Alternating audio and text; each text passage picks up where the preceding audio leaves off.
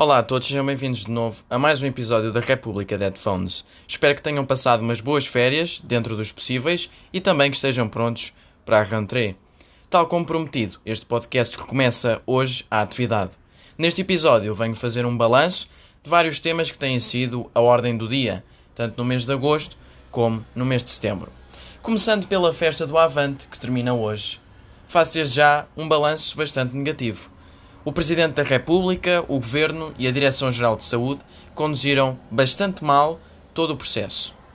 Claro que não se podia proibir a festa do Avante, tendo em conta que não estamos em estado de emergência. Mas, no entanto, poder-se-ia ter reduzido a lotação da festa para um escasso número de 100 pessoas. Assim, já que o PCP não tem o discernimento para cancelar o evento, tê-lo-ia que fazer, visto que o número de visitantes seria residual. Pelas razões óbvias do estado atual em que vivemos, em pandemia, não podia nem devia ter acontecido um evento no início de setembro onde se aglomeraram 16.563 pessoas por dia. Eu até chego a dizer mais. Aquilo que se passou nestes últimos três dias na Quinta da Atalaia é motivo de vergonha nacional.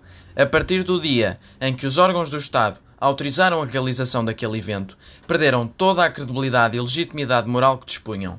E isso vai ser trágico, porque num momento como este, crise pandémica e económica, tem de haver estabilidade política e credibilidade nas instituições públicas. Eu sinceramente espero que a festa do Avante não tenha decorrido apenas e somente porque o governo viu a mesma como um instrumento para atingir o fim, que é a aprovação do Orçamento do Estado para 2021. Bom, mas para além desta polémica, que até chegou à capa do The New York Times, temos algo mais importante: o Orçamento do Estado para 2021 por discutir. Algo que acho importante salientar é que o Ministro Leão das Finanças desapareceu. Na verdade, pouco se tem falado de finanças na opinião pública, mas neste momento é um dos temas que mais se deve falar. Portugal, tal como já disse, vai outra vez bater no fundo. E não, não é relativo, é mesmo bastante objetivo este juízo de valor. A mais recente previsão do Conselho de Finanças Públicas, que até é bastante otimista, prevê para 2020 um saldo orçamental negativo de 6,5% e uma dívida pública de 133,9%. E para a cereja no topo do bolo, temos uma quebra de 20% nas exportações.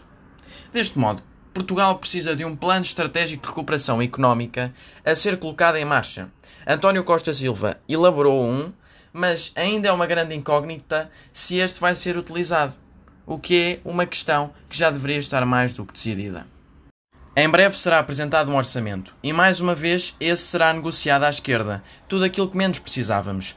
Atualmente precisamos de um governo maioritário, com pensamento próprio e que não necessita de fazer fretes aos partidos para sobreviver à matemática parlamentar. Temos de aguardar para ver o que sucede nos próximos episódios da geringonça não oficializada. Mas eleições antecipadas já sabemos que não temos, pois a partir de dia 8 o Presidente da República deixa de ter esse poder tal como está previsto na Constituição da República Portuguesa. Mais futurologias não as faço, pois há muitas variáveis que entram neste jogo. No dia de hoje, o nosso político populista de extrema-direita foi reeleito líder do Chega com 99,4% dos votos. Parece que a jogada de fortalecimento do poder interno correu muito bem. Não há opositores internos. Por hoje é tudo do país e do mundo. Continuem a cumprir as recomendações da Direção-Geral da Saúde. A pandemia ainda não acabou. Espero que nesta próxima semana não tenhamos que lidar com uma avalanche de infectados de avante, porque então a segunda vaga chega e não estamos preparados. Até para a semana.